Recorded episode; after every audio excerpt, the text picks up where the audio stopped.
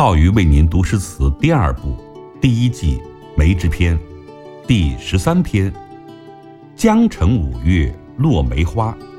李白于史郎中倾听黄鹤楼上吹笛，阅读与赏析。于史郎中倾听黄鹤楼上吹笛是唐代大诗人李白晚年的作品。此诗写作者游黄鹤楼时听笛的经历。抒发了诗人满腔的迁谪之感和去国之情。全诗四句，前两句写作者的生活遭遇和心绪，捕捉了希望的典型动作加以描写，传神地表达了怀念帝都之情和望而不见的愁苦。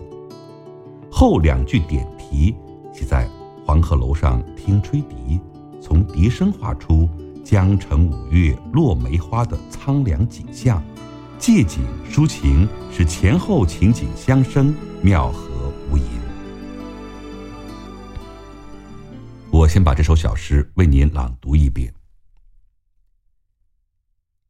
一为迁客去长沙，希望长安不见家。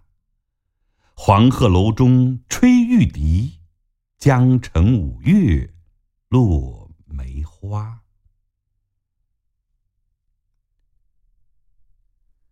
西汉的贾谊因指责时政，受到了权臣的忏悔，贬官长沙；而李白也因为永王事件受到了牵连，流放到夜郎。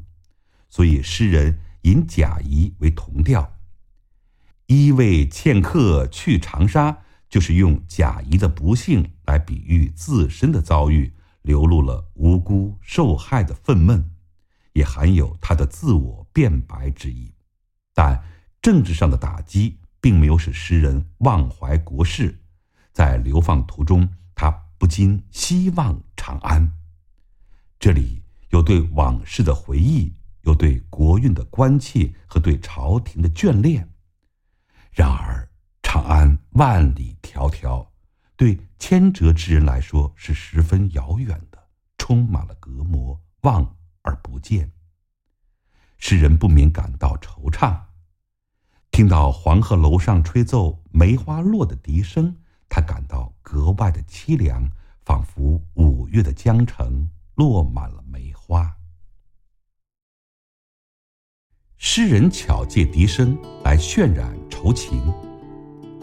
王其柱引郭茂倩乐府诗集对此调的题解说：“梅花落本笛中曲也。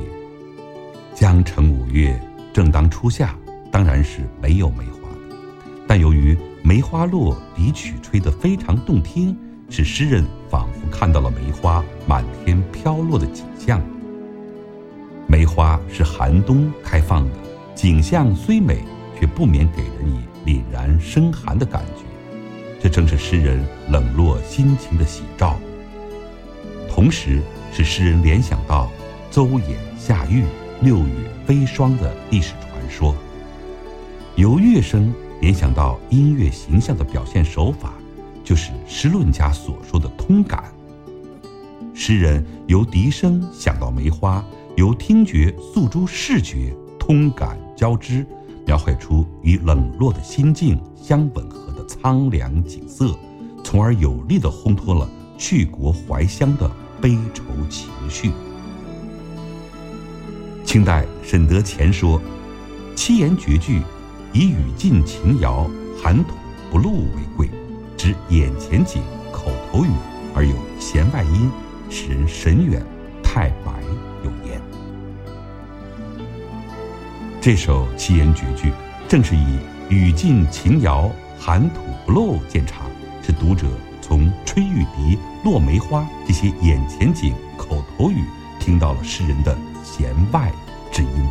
此外，这首诗还好在其独特的艺术结构，诗写听笛之感，却并没有闻笛生情的顺序去写，而是先有情而后闻笛。前半部分做了希望的典型动作加以描写传神的表达出了怀念帝都之情和望而不见的愁苦。后半部分才点出闻笛从笛声画出江城五月落梅花的苍凉景象借景抒情使得前后情景相生妙合无疑